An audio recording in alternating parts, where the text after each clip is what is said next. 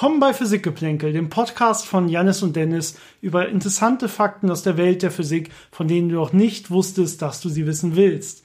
Und unsere heutige Folge ist inspiriert von einer E-Mail, die uns erreicht hat von Holger. Und zwar, Holger schreibt, dass er was über primordiale schwarze Löcher gehört hat und hat die Frage an uns gerichtet, ja, äh, ob das für uns eine Folge wert sein könnte und ob was wir davon halten, könnte sie es wirklich geben, was würde vielleicht dagegen oder dafür sprechen. Ähm, und äh, das wollen wir heute in der Folge beantworten, aber es gibt keine Möglichkeit, quasi darüber eine ganze Folge zu machen, weil im Prinzip diese Antwort mehr oder weniger direkt schon gegeben werden kann mit Ja, vielleicht, weiß man noch nicht. Aber man muss natürlich erklären, was sind überhaupt primordiale schwarze Löcher und wie kommt man da überhaupt hin. Und wir hatten schon mal eine Folge über schwarze Löcher, aber das war unsere aller, allererste Folge, mit der wir angefangen haben. Damals. Damals, das Konzept war auch noch ein bisschen anders. Da hatten wir, glaube ich, irgendwie die sechs besten Fakten über schwarze Löcher oder so. Das heißt, wir haben schon probiert, ein bisschen darüber zu berichten und das Ganze zu erklären, aber wir haben es jetzt nicht so von Grund auf mehr oder weniger erklärt. Vielleicht müssen wir irgendwann noch mal eine richtige schwarze Loch-Folge machen. Genau. Also so eine komplette schwarze Loch-Folge mit ganz viel Erklärungen. Ich glaube, du musst ein bisschen näher ran. Noch ein Ich bisschen. bin deutlich lauter als du. Ich glaube, so ist besser. Sonst muss ich das wieder im Post-Processing so viel machen, so viel bearbeiten. Also, ähm, genau, heute geht es dementsprechend noch nicht um schwarze Löcher, wie du gerade quasi schon äh, verraten hast und wie ihr im Titel wahrscheinlich auch schon gesehen habt.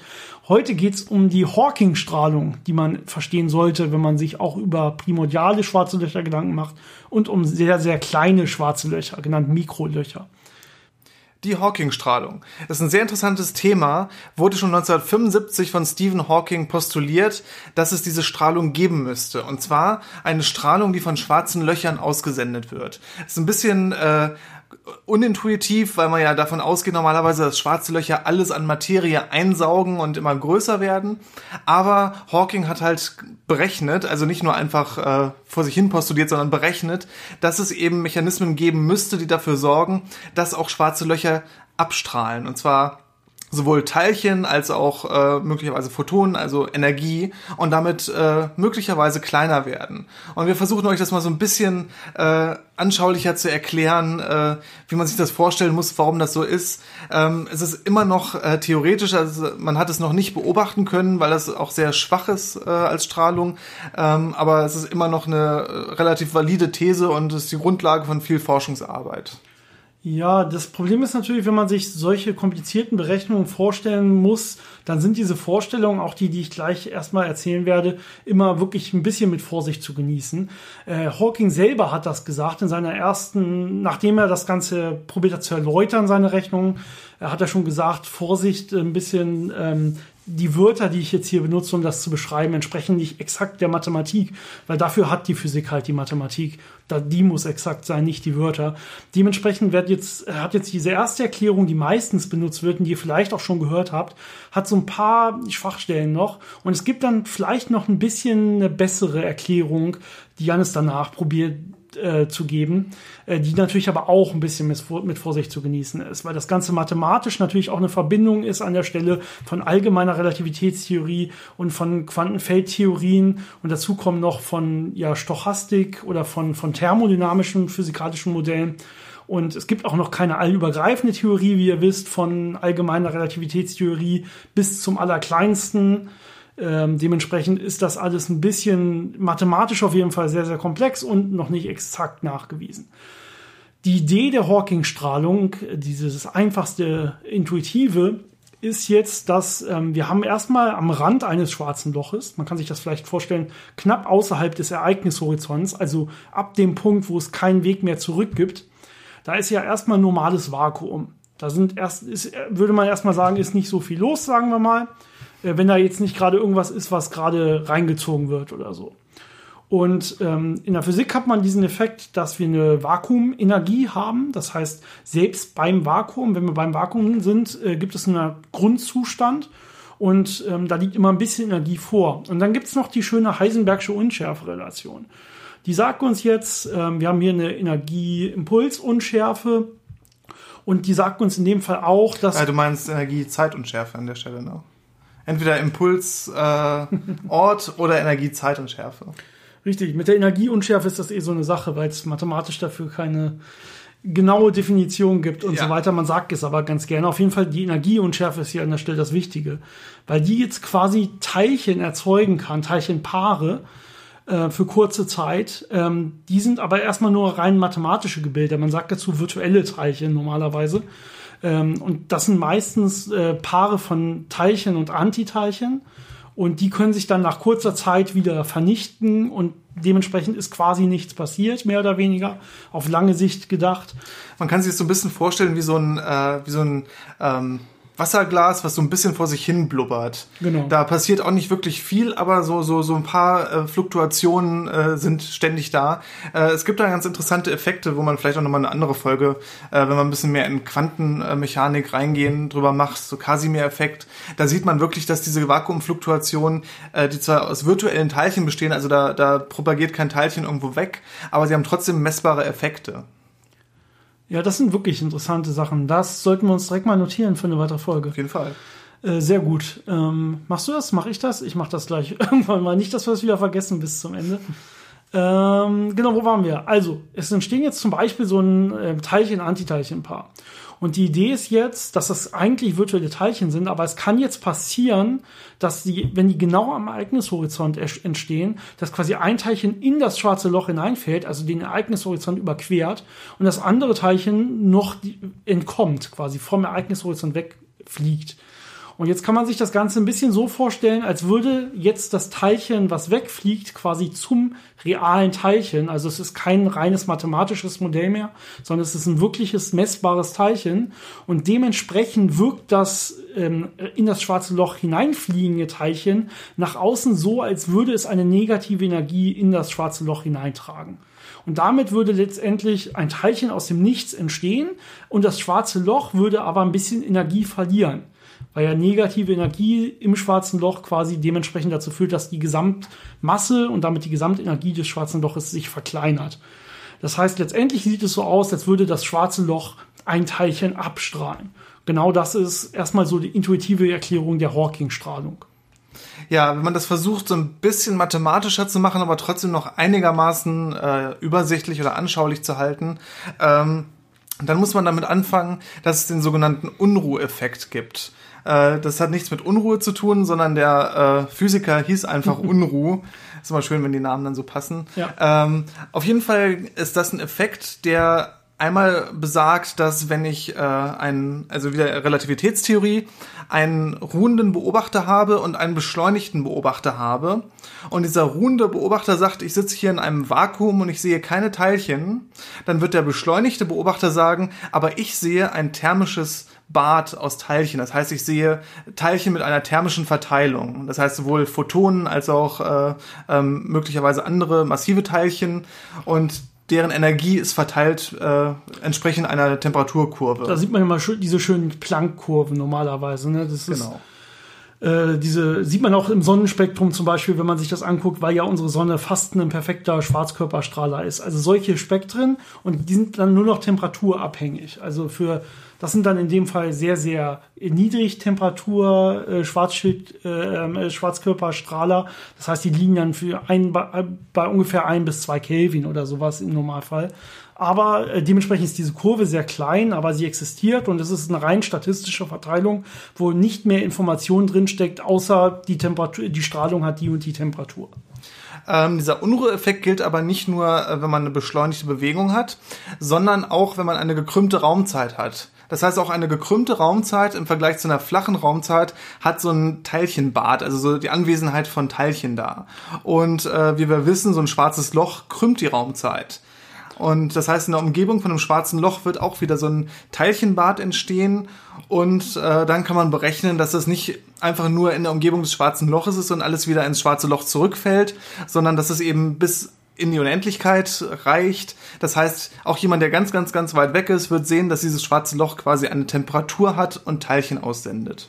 Halt nur dementsprechend wenig, weil ja auch die Krümmung des schwarzen Loches für einen sehr, sehr entfernten Beobachter auch sehr, sehr, sehr klein ist. Ja. Das ist ganz interessant, dass du Krümmung sagst, denn es gibt äh, den Bereich, der sich dann äh, schwarze Loch Thermodynamik, also Black Hole Thermodynamics nennt, wo man genau diese Analogien macht, dass man sagt, die Krümmung entspricht der Temperatur und die Oberflächen, also die, die Fläche eines schwarzen Loches entspricht der Entropie, also der quasi der Ordnung. Und, äh, und dann kann man eben äh, so Gesetze ähm, feststellen, die ähm, diesen thermodynamischen Gesetzen entsprechen. Was hier natürlich auch mit rein, reinspielt, ist das äh, sogenannte Äquivalenzprinzip, was wir schon mal in einer eigenen Folge erklärt hatten, das ja besagt, dass wir eben Beschleunigungen, die aufgrund von Raumzeitkrümmung, quasi aufgrund von Gravitation entstehen und welche, die von externen Beschleunigungen, von externen Kräften entstehen, dass wir die nicht unterscheiden können. Das heißt, du hast ja gesagt, der Unruheffekt ist normalerweise, wenn ich ein beschleunigter Beobachter bin, dann sehe ich dieses Teilchenbad, aber das muss dann natürlich auch so sein, wenn wenn ich einfach in der Nähe eines schwarzen Loches bin und gravitativ beschleunigt bin, mehr oder weniger. Das heißt, da spielt mehr oder weniger eins zu eins direkt das Äquivalenzprinzip ran. Genau. Und äh, auf rein mathematischer Ebene ist es dann am Ende einfach so, dass man, äh, wie du erwähnt hast, dieses Vakuum hat und dass dieses Vakuum jetzt aber nicht äh, immer eindeutig und äh, zu jeder Zeit gleich ist, sondern wenn man jetzt ein schwarzes Loch hat oder kein schwarzes Loch hat, sind das unterschiedliche Zustände und dann kann man so eine Transformation finden und sieht, oh, da sind Teilchen. Also das ist dann wirklich, wenn man das mal nachrechnen möchte, kann man sich das durchlesen, aber kann, kann man ähm, sich durchlesen, ja. Es reicht auch, wenn man einfach sich merkt, äh, da kommt Strahlung raus, die ist thermisch. Das sieht so aus, als ob das schwarze Loch wirklich ein Schwarzkörper ist mit einer gewissen Temperatur. Und je stärker es gekrümmt ist, desto höher ist die Temperatur und desto mehr strahlt es ab. Vielleicht noch mal zu dem Problem, diese, diese einfachste Interpretation macht, ist, wir haben natürlich dabei immer diese Aussage, dass wir offensichtlich jetzt ein Teilchen im schwarzen Loch haben mit negativer Energie. Äh, wobei so Teilchen mit negativer Energie erstmal so nicht unserer Realität entsprechen, zumindest so wie wir das messen normalerweise. Das heißt, das ist ein bisschen komplexer. Mit der zweiten Erklärung geht das hier deutlich intuitiver, ohne solche Probleme zu haben. In Wirklichkeit geht es hier, wenn man das mathematisch macht, wird das recht komplex und dann geht es in Wirklichkeit um negative Frequenzanteile von Wellenfunktionen, die dann im schwarzen Loch sind und dann so aussehen wie negative Energien. Ne? ja, das ist dann halt, wenn man versucht, das äh, zu sehr zu interpretieren, läuft man schnell Gefahr, dass man dann so Analogien findet, die nicht mehr äh, wirklich hundertprozentig stimmen, sondern einem so ein Bild geben, aber wenn man versucht, das wörtlich zu nehmen, dann eben in Probleme führt. Apropos Probleme, ist äh, diese Idee äh, von der Hawking-Strahlung führt unter anderem auf so ein lustiges Paradox, was sich Feuerwand-Paradox nennt. Das ist im Prinzip eine Verschärfung von einem anderen Paradox, das man das Informationsparadox nennt.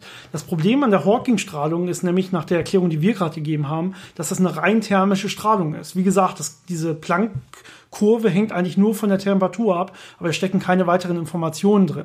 Das heißt aber auch, dass Information, die irgendwann mal in so ein schwarzes Loch fällt, für immer dem Universum quasi verloren geht.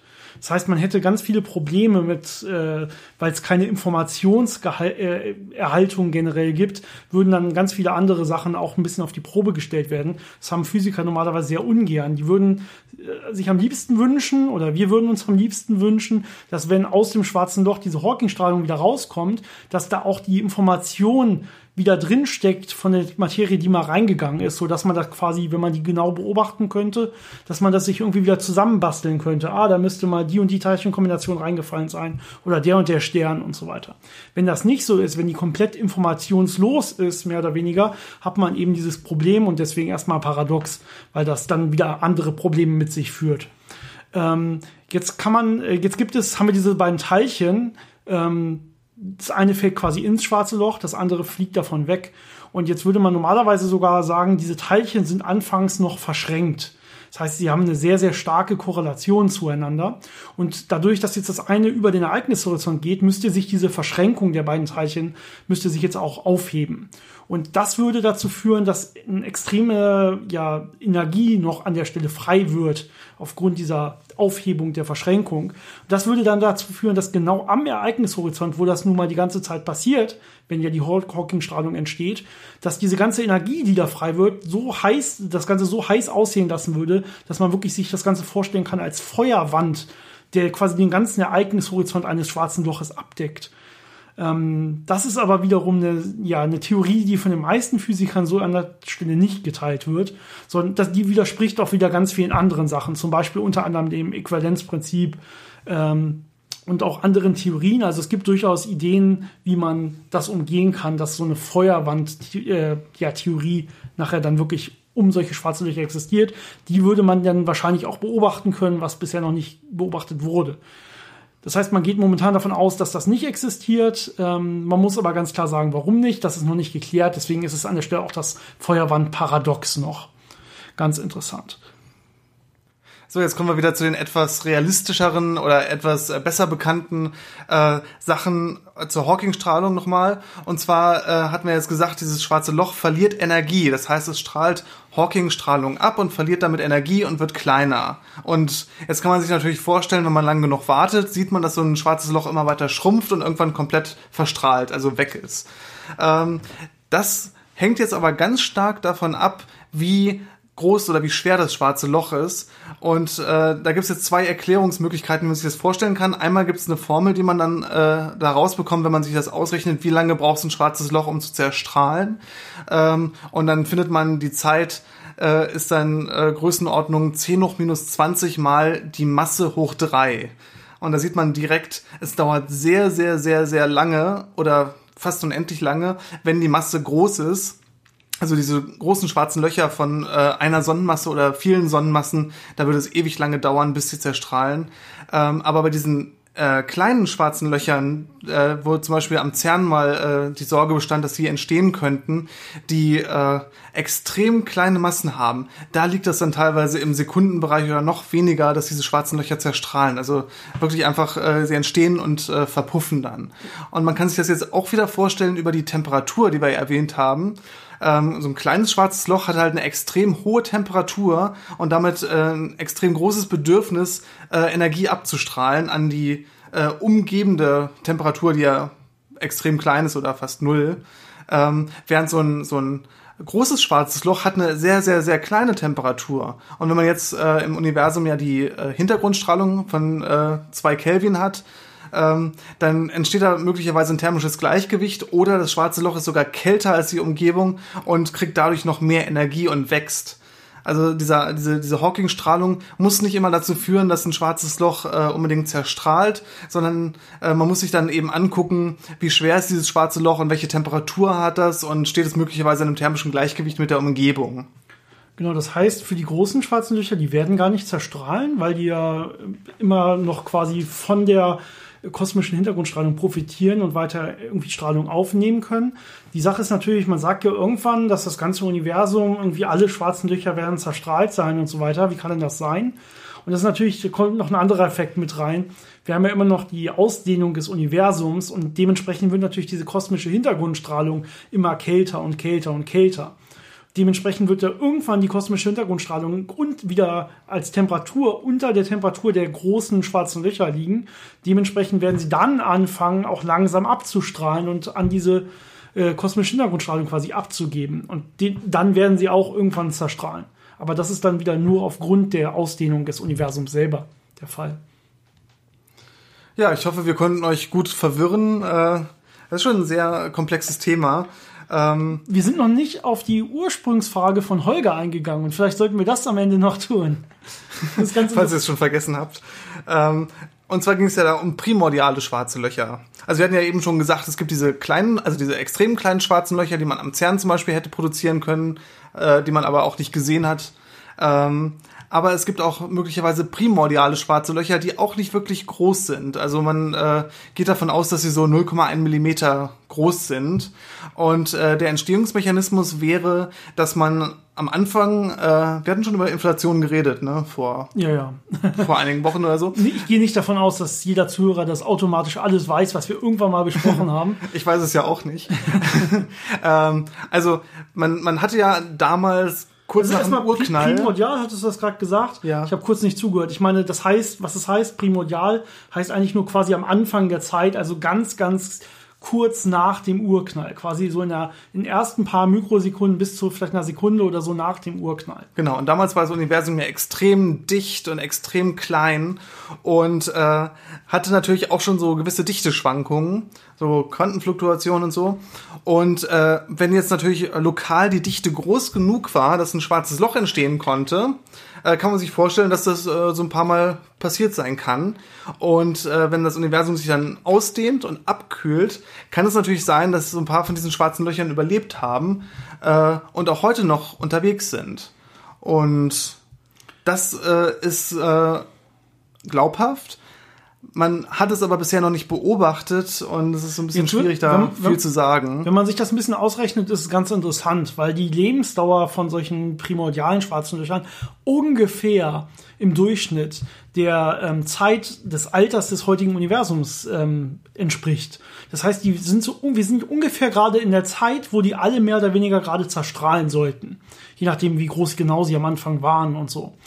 Dementsprechend, und jetzt ist die Frage natürlich, was passiert, wenn so ein schwarzes Loch zerstrahlt. Und da gibt's auch noch mehrere Theorien. Aber äh, gerade Hawking selber dachte, äh, dass am Ende, also beim letzten Zerstrahlen eines schwarzen Loches, das Ganze nicht einfach so passiert, sondern dass es quasi mehr oder weniger verpufft. Und zwar mit, einem, mit der Aussendung eines starken Gamma-Blitzes nochmal am Ende. Das heißt, das müsste man heute dann auch messen können. Also wenn jetzt irgendwo so ein schwarzes Loch äh, ist, was jetzt wirklich gerade zerstrahlen würde, äh, mit so, so einem Gamma-Blitz aussendet, dann könnte man diese Gamma-Blitze eventuell hier auf der Erde messen. Und wir messen relativ unerklärliche Gamma-Blitze auf der Erde in der Tat. Es gibt Beobachtungen, wo noch nicht ganz klar ist, wo kommen diese Gamma-Blitze her. Und manche sagen halt, hey, das ist zumindest ein Indiz, dass es wirklich solche primordialen schwarzen Löcher gab, beziehungsweise gibt und dass die momentan gerade hier und da mal zerstrahlen. Also wirklich sehr interessant, aber das ist auf jeden Fall kein Beweis oder so, sondern ein Indiz ähm, und ähm, ja, Thema der aktuellen Forschung. Damit haben wir hoffentlich, also wir wissen nicht, gibt es sie, gibt es sie nicht. Ähm, man hat ja nicht wirklich eine Meinung, man probiert einfach äh, Experiment, Experimente zu finden und zu machen, um zu sehen, passiert, gibt es das, gibt es das nicht. Ist an der Stelle wirklich noch eine offene Forschung. Ich hoffe, das beantwortet äh, deine Frage, Holger. Äh, wenn ihr auch Fragen habt zu dieser oder zu anderen Folgen oder Themenvorschläge oder so, schreibt uns wie immer sehr gerne. Wie immer die E-Mail-Adresse physikgeplänkel at gmail.com. Physikgeplänkel zusammengeschrieben, geplänkel mit AE. Oder äh, schreibt uns über unsere Instagram-Page oder unsere Facebook-Gruppe, äh, Seite äh, Physik-Geplänkel. Und wir haben natürlich noch unseren Patreon-Account, wo ihr uns auch unterstützen könnt, aber uns natürlich auch Fragen schicken könnt, die wir dann ganz, ganz schnell auf jeden Fall beantworten, weil wir sind auch sehr, sehr glücklich über alle, die uns ein paar Dollar in dem Fall über Patreon zukommen lassen. Das freut uns jedes Mal sehr. Ansonsten wie immer noch eine schöne Woche. Ähm, wir sind momentan, haben wir jetzt zweimal dienstags einen Podcast rausgebracht. Das liegt daran, dass wir wirklich dienstags hier erst sitzen. Es ist gerade Dienstag, 21 Uhr. Und ähm, ich werde jetzt direkt, wenn wir hier fertig sind, diesen Podcast auch äh, rausschicken. Das heißt, das sind quasi fast Live-Podcasts momentan. Und nächste Woche schauen wir mal, ob wir Sonntag hinbekommen. Wenn nicht, spätestens Dienstag sollte dann wieder ein Podcast draußen sein. Wir probieren aber eigentlich bei Sonntags zu bleiben. Mal schauen. Manchmal klappt es halt nicht ganz ja, so gut. Manchmal ist es zeitlich ein bisschen knapp. Genau. Also wie immer von uns aus noch eine schöne Woche. Bis zum nächsten Mal. Bis dann.